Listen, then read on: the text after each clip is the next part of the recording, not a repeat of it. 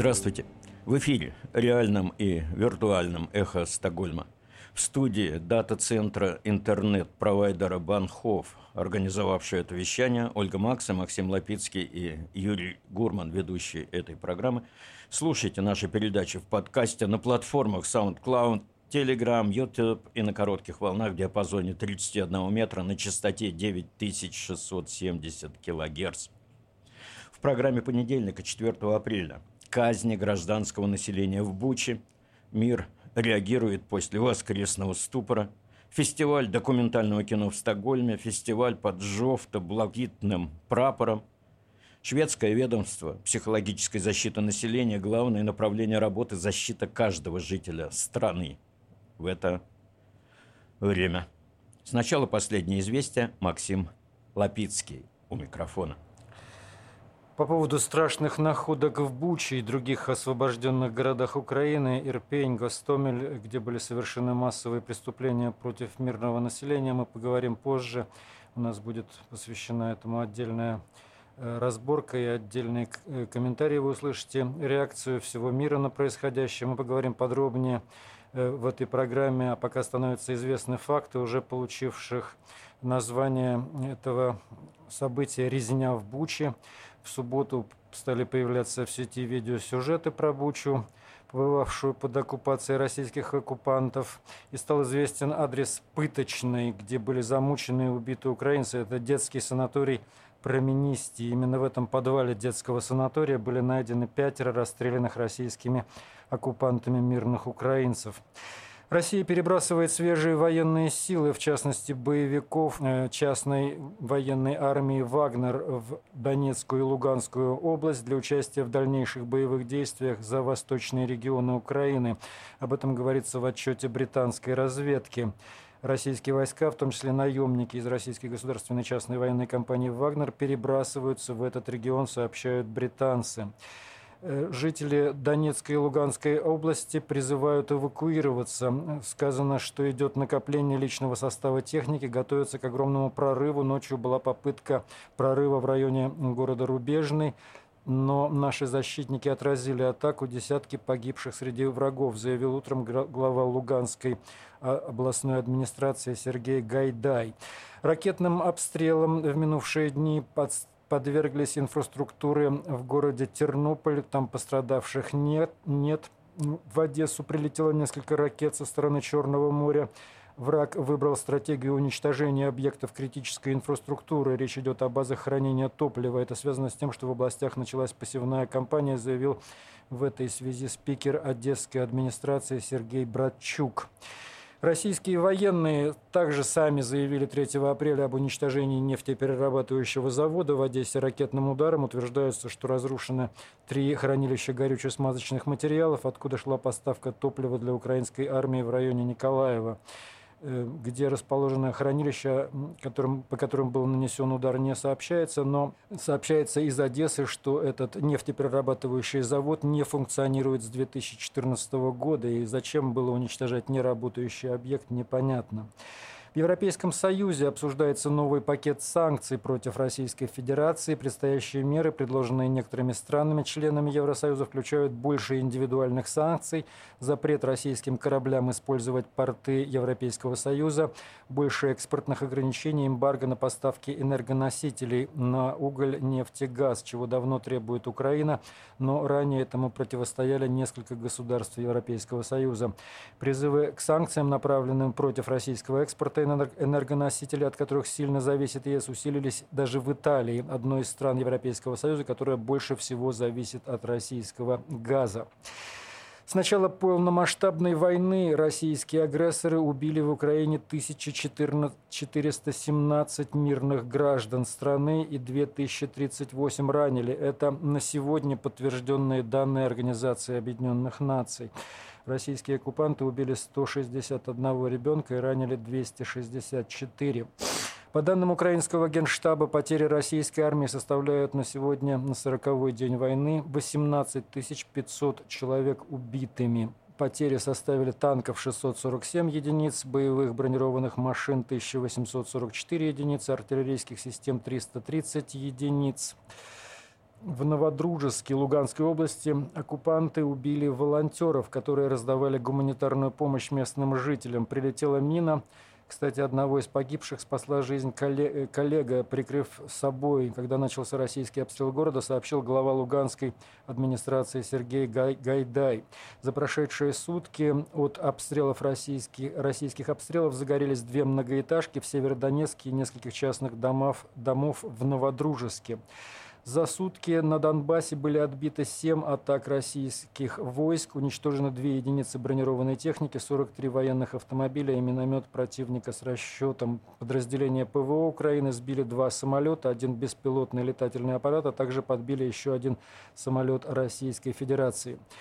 По данным украинской разведки, в России объявлена скрытая мобилизация. Предполагается поставить под ружье 60 тысяч резервистов. Зарубежное движение сопротивления российскому режиму выступило в этой связи с призывом. Если у вас кто-то из родственников, друзей и знакомых сейчас воюет на стороне России и Украины, донесите, пожалуйста, до них эту информацию. Хакеры движения «Анонимус» выложили в открытый доступ данные 120 тысяч российских солдат, воюющих в Украине. Мы призываем всех россиян отказываться исполнять преступные приказы, сказано в заявлении, сдавайтесь в плен или дезертируйте. Военные преступления не имеют срока давности. Президент Украины Владимир Зеленский в видеообращении к участникам церемонии вручения музыкальной награды Грэмми призвал их зрителей поддержать его страну в войне с Россией любыми способами.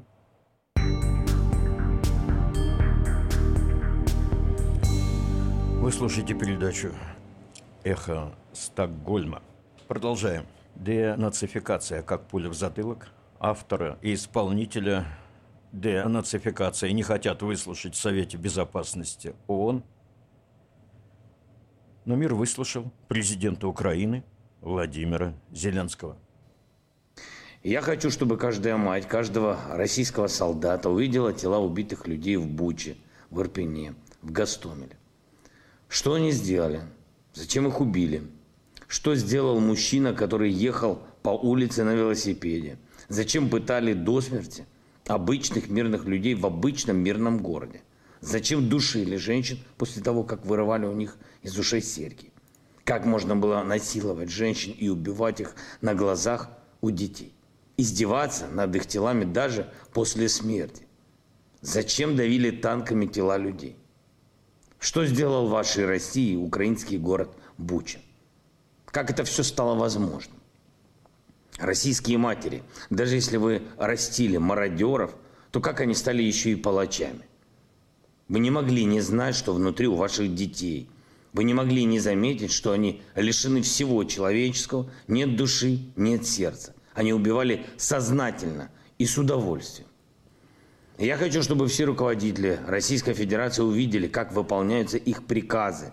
Вот такие приказы, вот такое исполнение и солидарная ответственность за эти убийства, за эти пытки, за эти оторванные взрывами руки, которые лежат на улицах, за выстрелы в затылок связанным людям.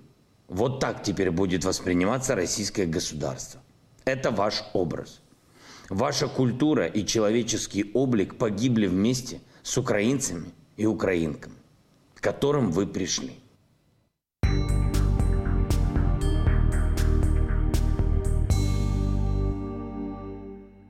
Ольга Макса познакомит нас с комментариями СМИ, комментариями по поводу резни в Буче. Хатынь, Сангми, Сребреница, Буча. Вот такой чудовищный ряд выстраивается военных преступлений 20-21 веков. Начнем, однако, с комментария корреспондента BBC. В конце февраля в Буче разгромили колонну российской бронетехники. Буча стала одним из первых кладбищ российских надежд окружить и войти в Киев. Передает из этого города в окрестностях Киева корреспондент BBC Джереми Боуэн. Через два или три дня после того, как 24 февраля первые российские войска вошли в Украину, украинские силы уничтожили колонну российских танков и бронетранспортеров, двигавшуюся через город Буча в город Киев. Команда BBC смогла добраться до Бучи, потому что в пятницу на прошлой неделе последние российские солдаты оттуда ушли, и это было частью того, что Кремль представил как кавычках, цитирую, «спокойное и рациональное решение сосредоточиться на войне на востоке Украины». Конец цитаты. Москва заявляет без каких-либо доказательств, что ее военные цели в Центральной Украине были достигнуты и что они никогда не включали захват, захват Киева. Правда в том, что неожиданно ожесточенное и хорошо организованное украинское сопротивление остановило их и за пределами столицы, и доказательства – разгромленная колонна военной техники, которая до сих пор там лежит на улице. Элитные подразделения ВДВ въехали в город на бронемашинах. Когда колонна двигалась через Бучу на пути к Киеву, она оказалась узкой, на узкой и прямой дороге, и, по словам Боуэна, это было идеальное место для засады. Очевидцы рассказали, что украинцы атаковали колонну ударными турецкими беспилотниками «Байрактар». Другие люди сказали, что в этом районе также находились украинские добровольцы из территориальной обороны. Как бы то ни было, головная и замыкающая машины были подбиты, а остальные оказались в ловушке, продолжает корреспондент BBC Боуэн. Молодые солдаты убегали, умоляя, по словам местных жителей, не передавать их территориальной обороне. Мужчина лет 70, назвавший себя дядей Гришей, сказал, мне их было жалко. Они были такие молодые, 18-20 лет, у них вся жизнь впереди. Похоже, у русских, готовившихся отступать из Бучи, такой жалости не было. По меньшей мере 20 мертвых мужчин лежали на улице, когда украинские войска вошли в город. У некоторых из них были связаны руки за спиной. Мэр сказал, что они похоронили 280 человек в братских могилах, пишет в своей статье БОН. Замечу в скобках, что по последним данным число жертв среди гражданских лиц приближается к четырем сотням. Продолжу цитировать статью с сайта BBC. Несколько мирных жителей, которые остались в Буче, рассказали, что пытались избежать встречи с русскими. Они готовили еду на улице, потому что в городе не было ни газа, ни света, ни воды. Добровольцы привезли продукты из Львова. Это был первый хлеб, который мы едим за 38 дней, сказала женщина по имени Мария. Путин устроит парад Победы 9 мая независимо от статуса текущей войны или мирных переговоров, сказал корреспонденту CNN представитель Министерства обороны одной из стран Евросоюза. По его мнению, президент России готовится к долгой и затяжной войне по сценарию двух чеченских кампаний.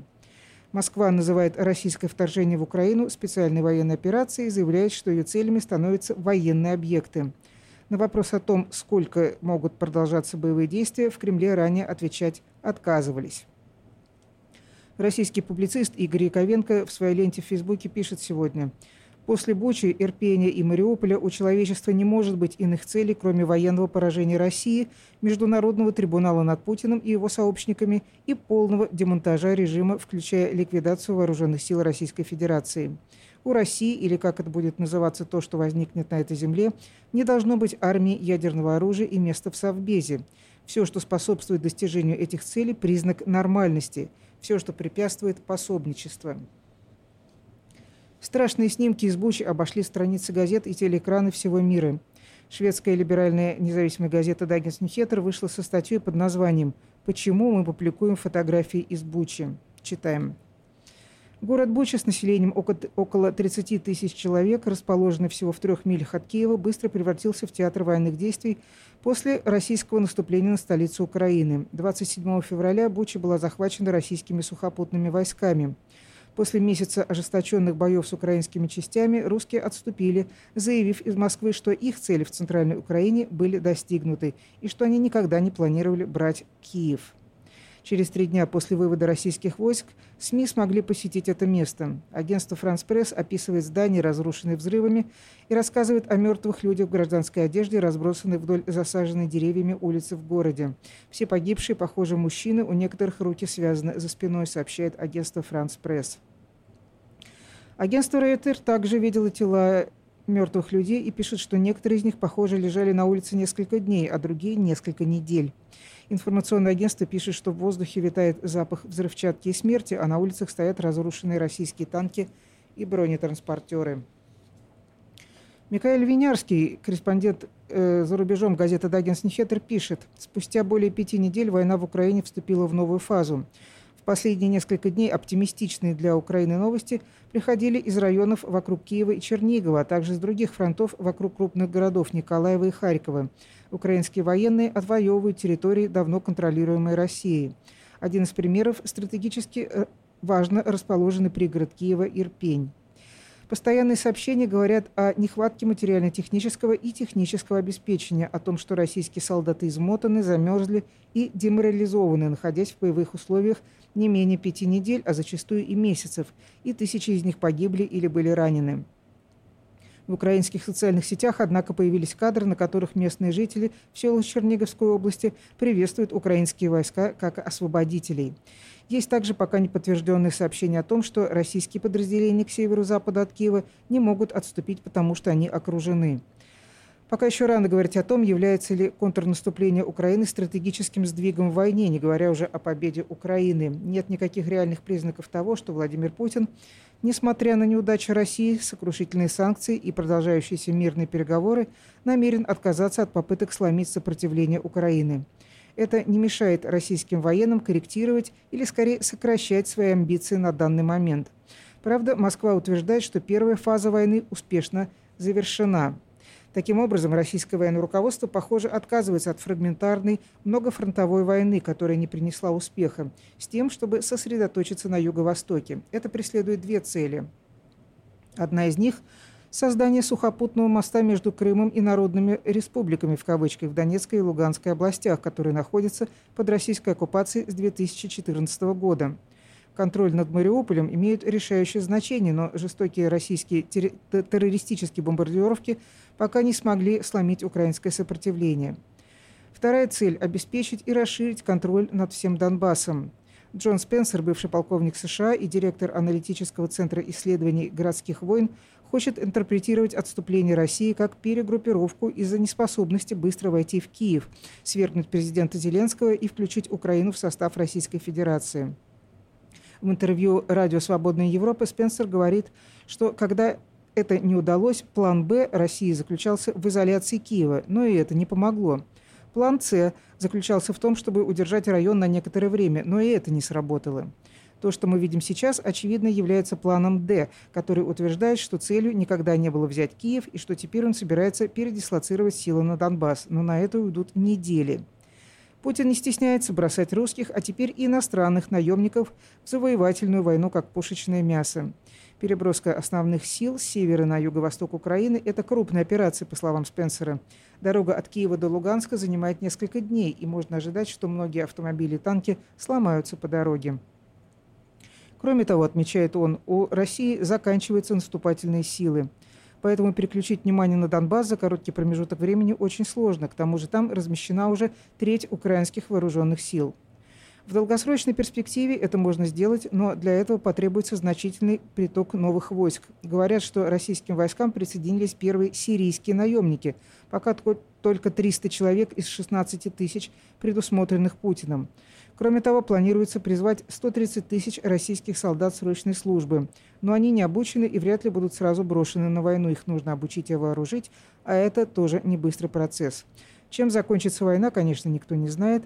Что кажется вероятным, так это то, что Путин планирует долгую войну. Он явно не боится бросать русских, а теперь иностранных наемников в завоевательную войну в качестве пушечного мяса. Так пишет газета «Даггинс Ньюхеттер», и с этим сложно не согласиться. Почему среди наших солдат оказалось столько бандитов, которые скопом насиловали женщин, девочек, распластанных на снегу, в подворотнях убивали безоружных крушили все, что не могли унести, гадили, жгли и разрушали бессмысленно, лишь бы разрушить. Как все это стало возможным? Это вопросы диссидента, политзаключенного, писателя Льва Копелева, поставленные, заданные им в книге «Хранить вечно». Буча – это тоже хранить вечно.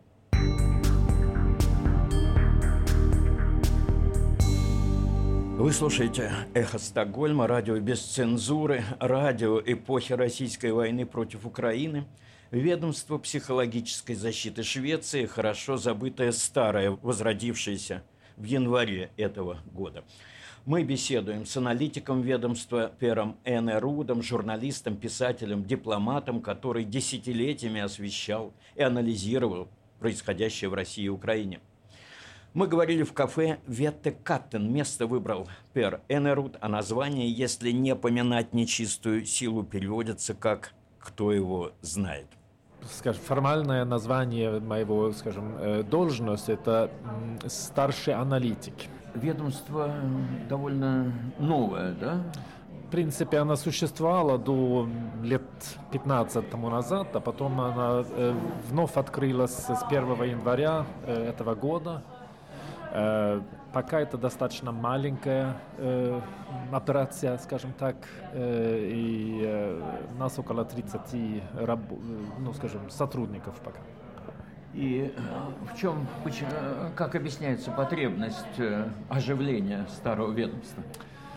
Ну, тут разные много факторы, я бы сказал. Во-первых, я думаю, что вот представление о том, что как бы оборона страны, это не просто, это не только вопрос о, скажем, о пушек и танков и так далее, это тоже о, ну, скажем, э, ну, скажем, в какой-то степени психологические аспекты защиты.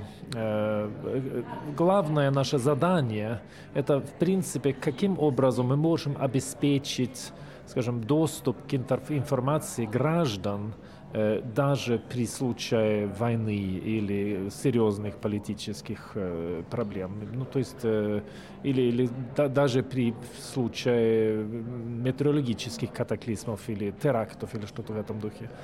Главное, скажем, тут главный фактор это что по, по шведскому по шведской конституции скажем суть обороны это ведь защиты граждан гра, ну, индивидуального человека. То есть не в первую очередь защиты ну, страна и институты государственности, а вот именно граждане. Это вот кого защищаем вот, э, при обороне. И э, в этом контексте мы тоже вот как-то наша задача это вот как-то обеспечить как раз э, открытость общества даже при случае кризиса или войны. Ну, если говорить, э, пользуясь военной терминологией, то это, видимо, один из штабов гибридной обороны сейчас. Ну, это не так. Э, мы ведь не подчиняемся вооруженным силам. Мы являемся сугубо гражданское управление. Мы находимся под, под скажем, э, департамент юстиции. И э, скорее это, это, это фактор представления о, то, ш, э, ну, о том, скажем, доктрине в Швеции, которая называется тотальная оборона, что как бы вся страна всеми силами включая вооруженными силами, принимает участие в обороне страны. То, то, то есть это, это скорее часть, скажем, гражданской обороны, чем э, военная, э, военная оборона. И у нас никаких там военных целей нет у нас. Ну, я не это имел в виду, естественно, и термин э, «тотальная война» был введен Геббельсом когда-то, и Швеция пользуется термином «тотальная оборона», то есть всеобщая оборона. Но когда я говорил о том, что это один из штабов гибридной обороны, я имел в виду, что если мы рассматриваем войну, которая сейчас ведется в Украине, конкретно в Украине, то это вооруженные силы, это санкции, это пропаганда, это кибервойна. А какая война не была такой войной?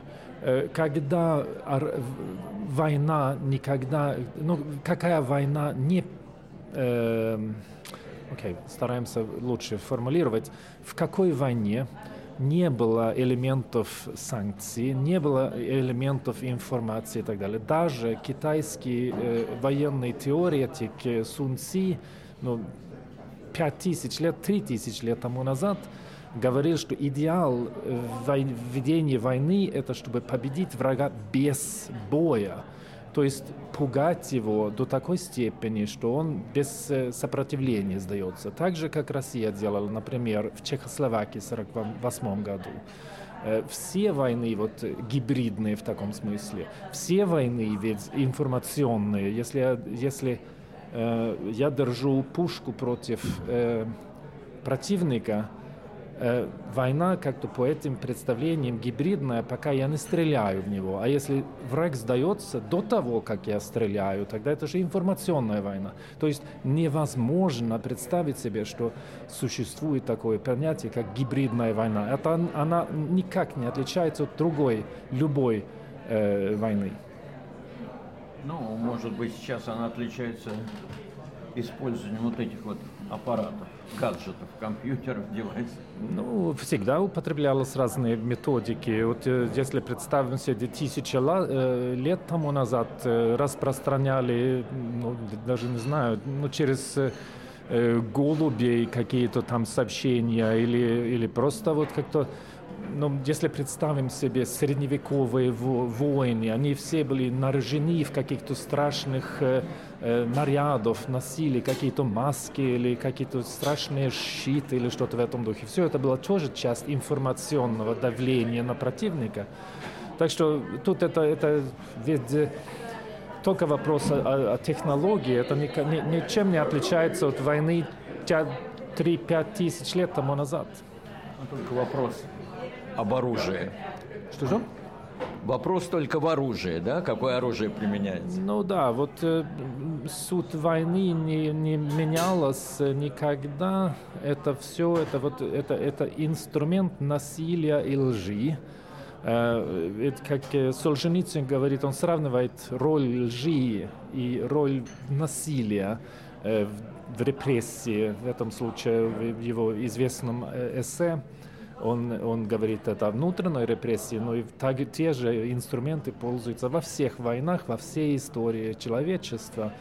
Э, ну, тут ведь речь не идет о нашем случае, о каких-то агрессивных мероприятиях. Мы стараемся себя э, обеспечить как бы э, минимальный доступ к, к лжам, от противника. Вот э, каким образом мы можем распространять правдивую информацию, каким образом граждане могут максимально получить информацию о том, что э, о, о, о ходе конфликта и так далее. Вот, э, вот мы работаем над тем, чтобы СМИ в Швеции работали нормально. Мы не, не являемся частью здесь вот этого конфликта. Это, это, это профессиональные журналисты должны сами э, решать эти вопросы.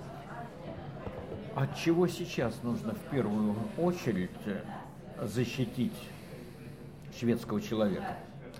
ну, шведский человек вполне способен, и даже вот, ну, как-то все люди, которые живут в территории Швеции, вне зависимости от, э, что это греки или армяне, или русские, или шведы, самые, они все способны разбираться, э, принимать участие в, в, в открытой дискуссии, э, в беседе о насилии, о, о власти и так далее. Это, а, а, они это могут.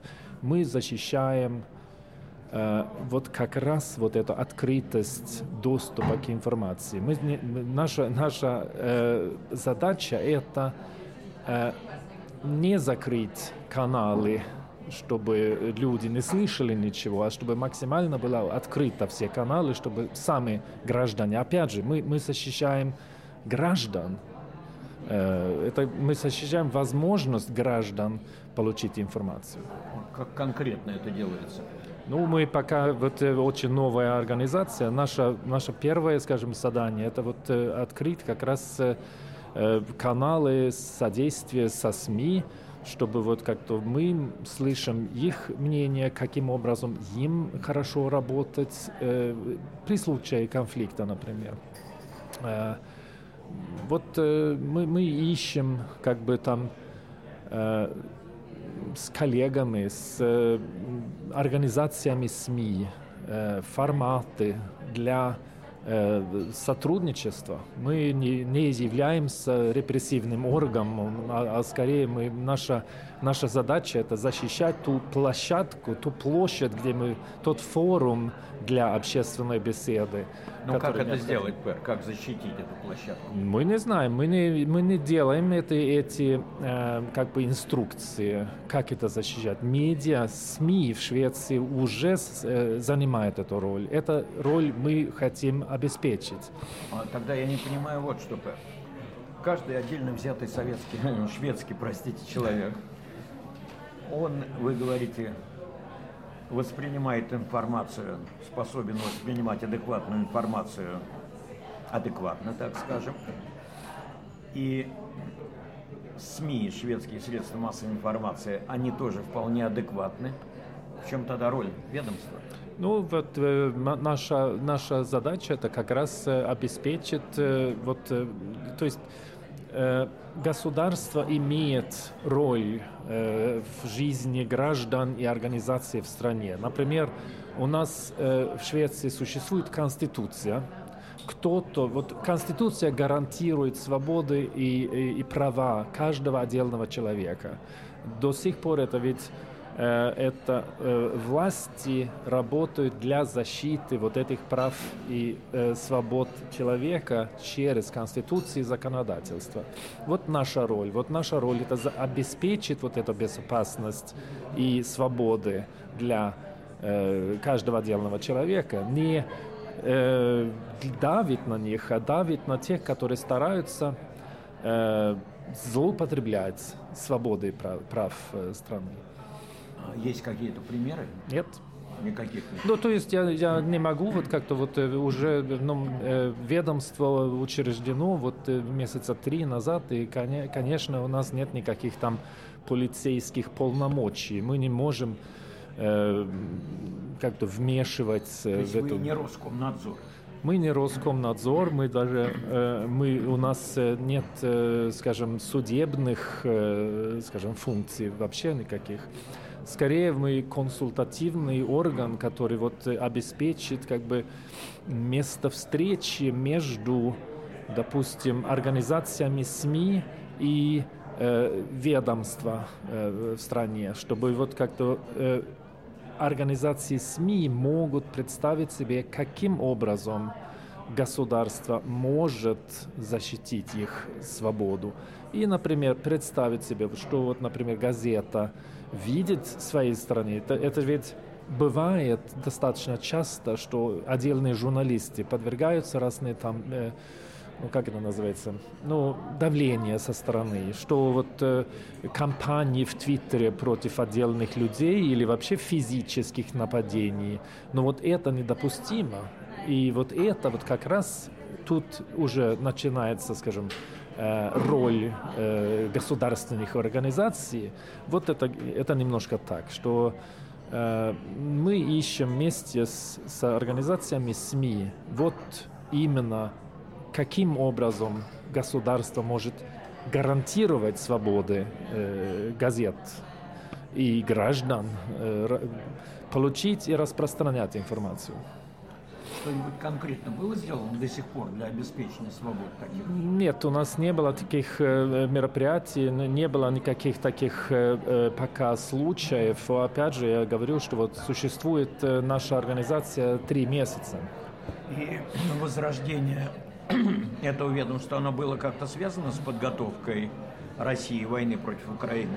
Э, никак нет. Это ведь э, так быстро решения не принимаются в Швеции. Это очень долгосрочные, медленные процессы. Э, я думаю, что впервые вот упомянуто вот это решение лет 3-4 тому назад, что вот мы видим новые условия, как раз вы говорите о том, что стало легче распространять дезинформацию, например, и политическая скажем, правительство, политическое ну, движение или как это там, среда в Швеции приняли решение, что вот такое ведомство необходимо отдельное. Вот это, в принципе, история. Но связано с Украиной абсолютно нет. 2014 год, и Пер Эмерут тогда считал, что вторжение российского на Украину, в Крым не может произойти, не будет. Но даже хуже, я был уверен в том, что э, в 2022 году это тоже не, невозможно представить себе. Так что э, я э, ну, охотно признаю свою, скажем, ошибку тут. Я ошибаюсь и, скорее всего, буду ошибаться, когда вот речь идет об анализе будущих, э, будущего деятельности российских властей. Вот у меня нет к ним э, никаких там связей. Я просто представить себе, что бывает, что скажем, выгодно для России. И в 2014 году я не видел никакой выгоды. И в 2022 году тоже.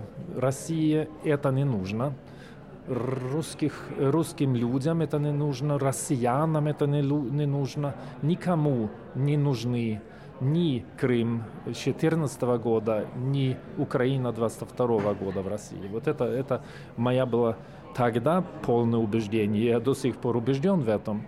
Но это очевидно тоже, что, скажем, это утилистарическое представление о том, какие, как принимаются решения в России, оно не работает. Это, это не, не польза, не, не, не выгода даже. Э, решения принимаются от совершенно других, э, э, скажем, параметрах. Ну, в общем-то, действительно трудно было предположить, если смотреть на развитие, на динамику развитие цен на нефть. Э, нефть подскочила до 100 долларов и перевалила. И мне, например, казалось, что это достаточно для путинского режима, чтобы ну, деньги потекли. Но оказалось, я тоже ошибался. Ну, я, я думаю, что тут не, нечего вот как-то сыпать пепел над головой, вот как бы э, э, решения принимаются исходя из совсем других реалий, нежели я принимаю свои решения, если я покупаю машину или если я решаю украсть машину или что-то в этом духе.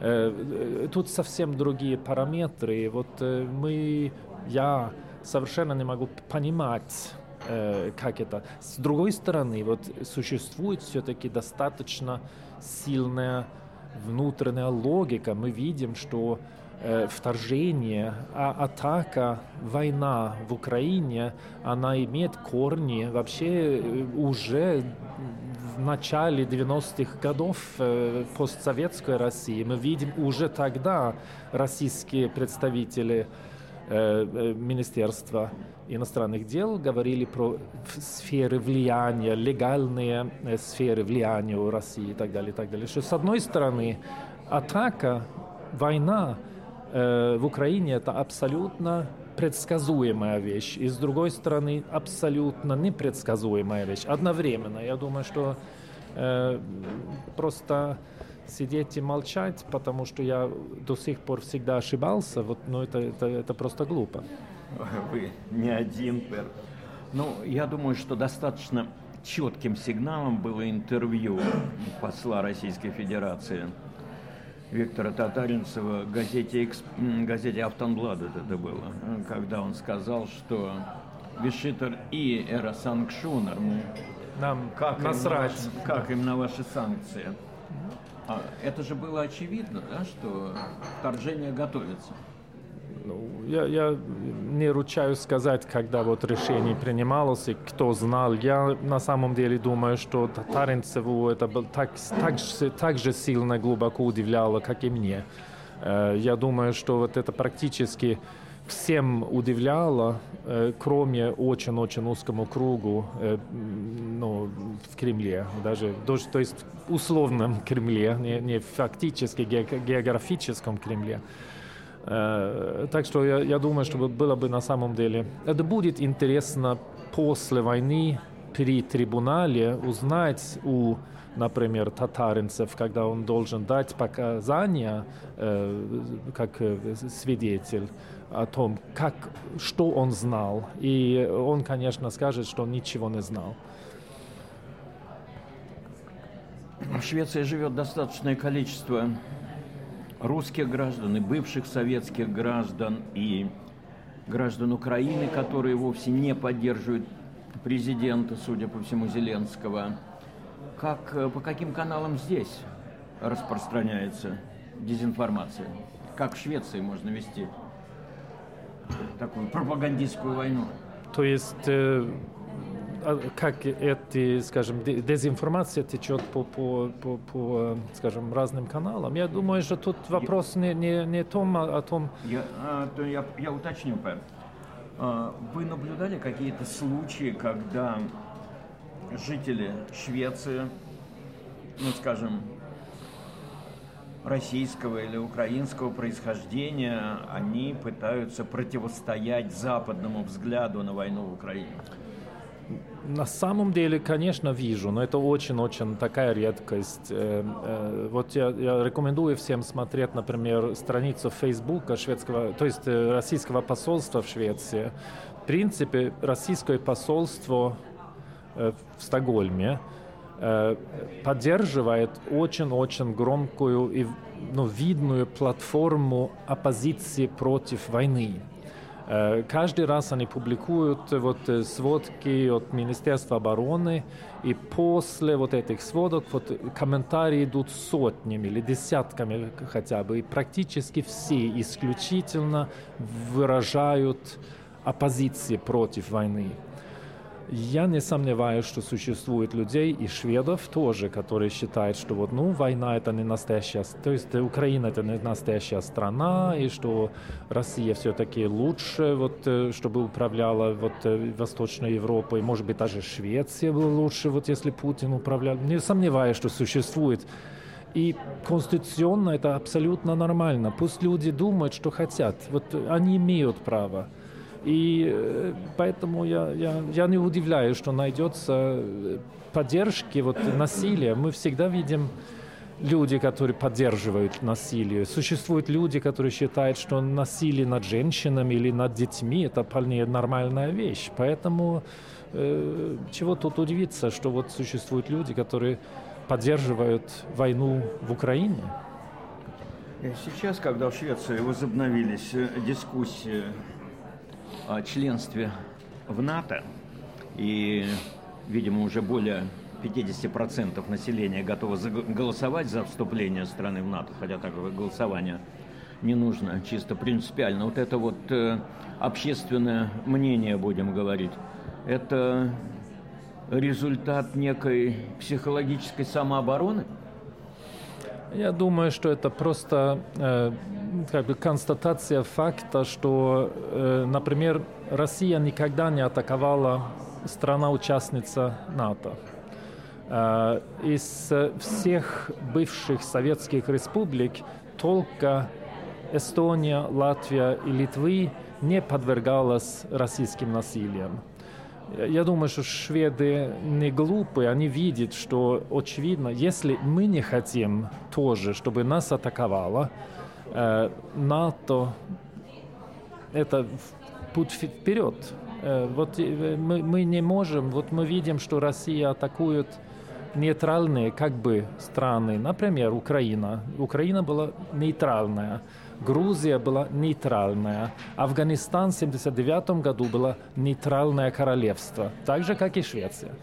То есть, как это, я, я, я не думаю, что это не какая-то там самообороне. Это просто вот люди видят, э, читают газеты и видят, что вот э, Россия систематически атакует стран, которые не имеют гарантии от других они трогают тех стран, у кого есть эта защита. Они знают, что если вот э, э хоть один танк пересекает границу с Эстонией, тогда 30 стран НАТО на следующей неделе, следующий день будет э, мобилизировать против России. Вот это Россия знает. И вот Россия не будет атаковать, э, э, атаковать Эстонию, потому что боится боится вот э, ответа от э, достаточно мощного военного блока.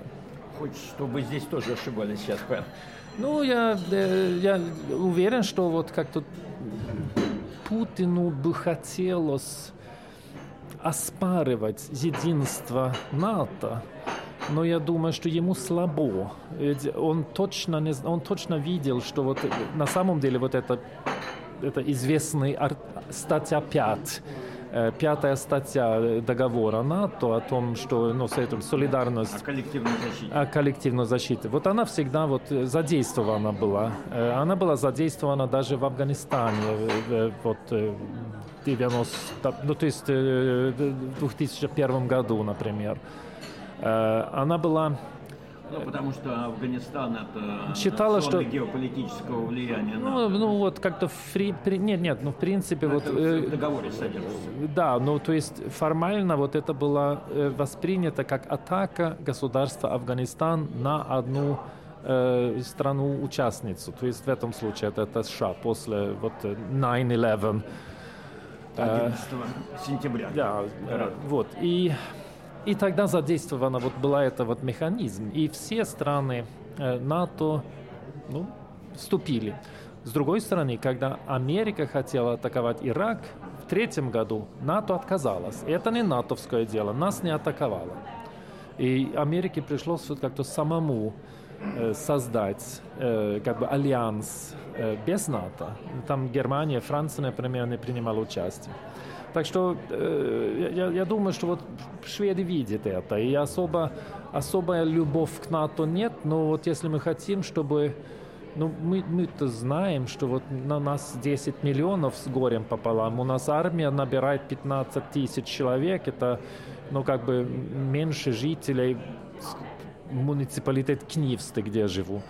Э, вот естественно, вот это, это, это невозможно шведу одному оборон, э, вести оборону против России. Вот Украина это может делать. Украина достаточно большая страна, она все-таки всего три раза меньше, чем Россия. Мы где-то там около 14 раз меньше. 14 часть. Да. Вот. 58 часть по территории. То есть Путину Важно не допустить вступления Украины в НАТО, чтобы постоянно иметь рычаг военного давления. Это понятно. Но почему Зеленский на это идет? Не понял. Отказ от членства в НАТО. Как ну, сейчас говорят? Ну, откуда я не могу вот как-то гадать, что думает Зеленский. Вот это лучше у Зеленского спросить. Я понимаю, но вот, то, что, я, я просто... Пред... того, что происходит на переговорах, э, говорится о том, что якобы Украина соглашается на отказ от членства в НАТО. Но сейчас абсолютно спекулятивно, вот э, не, не выражая, скажем, мнения, которые представлены или, или что-то в этом духе от нашего ведомства, Зеленский может говорить, что он хочет в этих э, условиях, потому что он совершенно точно знает, что российская делегация при этих договорах абсолютно не имеет никакие полномочия. Вот возглавляет это лже-доктор Мединский, э, который абсолютно ничего, никого не представляет. Вот эта делегация российская не может абсолютно ничего, никакие решения не принимать. Поэтому Зеленский может даже предлагать, чтобы всю Восточную Украину отдать. Он знает, что, что э, делегация России не, не может принимать решения. Сейчас BBC возобновила передачи на коротких волнах Банхов. Мы сейчас пытаемся передавать на коротких волнах на Россию, чтобы как-то противодействовать вот этой волне дезинформации, которой питаются люди из своей зомбокормушки телевизионной. Насколько это действенно сейчас? Я, честно говоря, не знаю. Короткая волна, средняя волна, я не знаю, в какой степени у людей приемники в России. Конечно, скорее всего, где-то на даче, вот на, на, на чердаке хранится какие-то... Мы получаем, во всяком случае, рапорт о ну, приеме. Хорошо. Но, но у нас слабая передача, по BBC гораздо мощнее. Они они не скручивали свое, законсервировали, но не отказались полностью, как Швеция. Ну, я, я, честно говоря, не знаю, вот в какой степени именно этот канал э, нужен и важен. Э, я думаю, что россияне без особого без особых проблем может получить любую информацию. За э, которую может получить 15 лет тюрьмы одновременно. Вроде, скорее всего, это важно не распространять эту информацию, но получить ее, э, э, как бы пока не, невозможно. Если вот я, я не думаю, что даже в России пока существует статью, где указано, что вот если я слушаю через VPN какие-то там э, каналы, я, я не думаю, что это незаконно пока. Но э, тот факт, что у миллион и еще миллион э, россиян, родственники в Германии или в Прибалтике или в Израиле, ну, э, они, или в Украине в том числе. С ними нельзя разговаривать. Ну, э, они, я, они говорят, я, что это вы прозомбированы, промыты мозги. И... Я, я уверен, что вот эта самозащита, в любом случае, вот они слышат, они знают. Э, в России сегодня, чтобы не быть проинформирован о том, что происходит, нужно активно закрыть глаза и уши. Э, и, и рот тоже, конечно. Так что вот если, допустим, я звоню знакомым в России, и я говорю, что, ну, вы видите, что происходит. И они говорят, что да, ничего там происходит, там э, это, это бандеро, бинде, биндеровцы вот как-то все придумают. Э, я думаю, что это, скорее всего, акт самозащиты. Это, скорее всего, э, россияне привыкли к тому, что ну, телефонные разговоры не телефонный разговор. Э, я стопроцентно уверен, что все жители России знают точно, что происходит, что это их же э, бомбят Мариуполь, Сумы, Чернигов, все эти города. Они это знают. И, э, скажем, конечно, важно продолжать распространять всю информацию как можно детально. И, конечно, очень-очень большая часть населения России будет бороться против этой информации. Ведь получается, что э, психологически это безумно трудно согласиться, что да, это мы сейчас э, плохие ребята в этом конфликте. Мы же должны быть хорошими ребятами, а теперь мы злочинцы. Конечно, это, это психологически ужасно для любого человека, но знают все. Да, Признавать но... это другое дело, чем знать. Да, но вести дискуссию очень сложно все равно, и какие бы факты человек не приводил. Я, и... я, я думаю, что вот не, не стоит надеяться на то, чтобы переубедить людей, потому что это слишком больно. Ну просто, э, как это будет? терпеливо повторять, показывать и повторять еще раз. И не, не, не, люди не глупые э, в России. Я, я, я уже, скажем, 30, если не 40 лет работаю в России по разным категориям работы и никогда не встретил особого особых глупых людей в России. Они же такие же э, скажем, умные, интеллигентные, способные разобраться в информации, как любой стокгольмский хипстер. Э, даже, даже лучше иногда, мне кажется. Но э, просто продолжать рассказывать, что происходит. Они сами видят. Э, я, я отлично могу понимать те психологические механизмы, которые вот как бы запретить их согласиться но знают все. И последний вопрос. Ваш прогноз исхода этой войны? Э, я не вижу надежды нигде. Э, я не вижу э, решения войны ни военным путем, ни переговорным. Нет ничего, который нет никакой там фактор, который я могу показывать и сказать, вот, вот тут надежда. Но я думаю, что тут в принципе тот же самый, то, то, та же самая логика, как, например, э, протестное движение в России. Те десятки тысяч, может быть даже сто тысяч людей, которые выходят до сих пор э, на протесты против коррупции, против э, произвола, они не надеются на перемен. Они наде не надеются, что вот после двух, двух тысяч, если две тысячи людей выходит на улицы, что Путин скажет, ой, извините, я неправильно делал, я ухожу. Он не будет это делать, и они это знают. Но вот это, это скажем, это отсутствие надежды не является повод э, отказа от сопротивления. Вот. И мы должны продолжить сопротивление против, э, против э, ну, скажем, диктатуры, против э, произвола, против репрессий и так далее.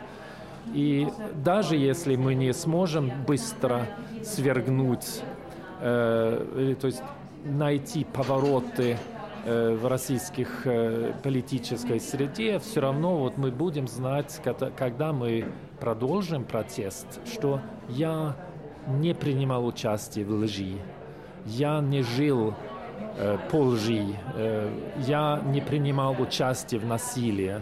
Вот это как раз суть это известного эссе Солженицына «Не жить по лжи». Вот это, это надежда, я бы сказал. Наш выбор не врать.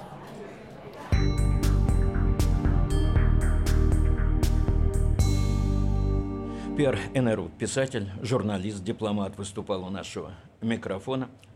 Война с российской агрессией ведется на всех фронтах. Один эпизод со шведского кинофронта. Фильм «War Independence» в Стокгольмском доме кино в субботу прошел вечер солидарности с Украиной и украинскими кинодокументалистами.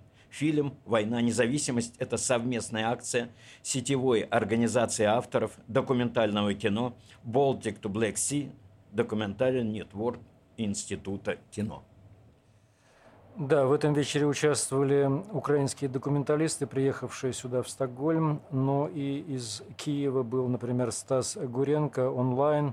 Стас ныне в Киеве работает в патрульной полиции, снимает портреты своих коллег, но и снимает и другие вещи. Очень такой эпический фильм он показал совсем коротенький, где мастеровые люди в своей, в своей мастерской, в каком-то гараже изготовляют мини-печки для людей и армии в это трудное время. И это выглядит действительно как какой-то героический эпос, потому что они, эти люди прекрасны в своем виде, как они выпивают на этой работе. Говорят, мы на работе выпиваем. Тут вот и такое делают эти печечки, такие очень красивые, ми- ми- миниатюрные.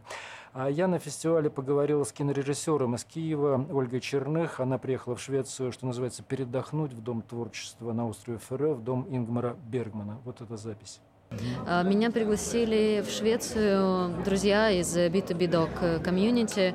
Мы познакомились с ними в, на одном из воркшопов до войны. И, собственно, когда война началась, ребята начали со мной связываться. Сначала просто по-человечески, узнавать, как, что, как дела. Потом э, спросили, чем мы можем помочь, можем ли. И э, на самом деле, ну, ответа на этот вопрос особо не было. Э, но они предложили, говорят, мы вот э, нашли такую возможность, возможно, это тебе поможет э, переключиться как-то найти силы для работы, может над проектом, может быть просто выдохнуть, э, на, приехать на остров Бергман на, несколько дней, точнее на несколько недель. Это вот резиденция для... Да, это резиденция для художников и кинем, кинематографистов. Вот, они связались с резиденцией, они тоже пригласили как бы, кого-то из Украины. И э, я согласилась, они э, покрыли как travel грант э, для того, чтобы приехать сюда. И, собственно, вот в понедельник поеду на остров а вы во время начала были там, в Киеве? Да, э, да, да. да. Я, был, я 23 числа вернулась в Украину, э, не веря в то, что все, все возможно на, до такой степени. Э, вот, поэтому, собственно, провела одну ночь э, дома. И 24 в 5 утра меня разбудил звонок э, друзья со словами «началось». И дальше был довольно длинный путь, э, чтобы выбраться из Киева. Да. Э, вот эти фильмы, которые здесь вы показывали, они очень такие важные, на мой взгляд, очень свидетельствует о человеческих таких качествах во время войны. И именно об этом, да, в основном сейчас. Э, да, ну это мои коллеги снимали. Э, Стас Гурен, то, что мы видели, это Стас Гуренко. Он, э, собственно, как, как я говорил, находится в по полиции, патрульной полиции и параллельно снимает такие небольшие истории. Э, да, важно, важно снимать о людях, э, о чем-то человеческом, хорошем. Конечно, мы много, как кинематографисты в целом, документируем документируем военные преступления, и это отдельное направление, которым сейчас занимаются очень много людей в Украине, и подходят к этому, в принципе, профессионально, если можно так сказать, да, и с холодным сердцем. И в том числе, кстати, и фотографы этим занимаются. Но параллельно с этим, конечно, хочется рассказывать истории, которые будут вызывать положительные эмоции, которые будут э, эмпатичные, сочувственные к людям. Каждая лыка в строку, строку дела, которое будет рассматриваться в Гаагском трибунале. Это был у нас последний сюжет. На сегодня слушайте нас в подкасте «Эхо Стокгольма» на платформах SoundCloud, YouTube, Telegram и на коротких волнах в диапазоне 31 метра на частоте 9670 кГц каждый день в 23 часа по шведскому и 24 часа по московскому времени. Передачу подготовили и провели Ольга Макса, Максим Лапицкий и Юрий Гурман. До свидания.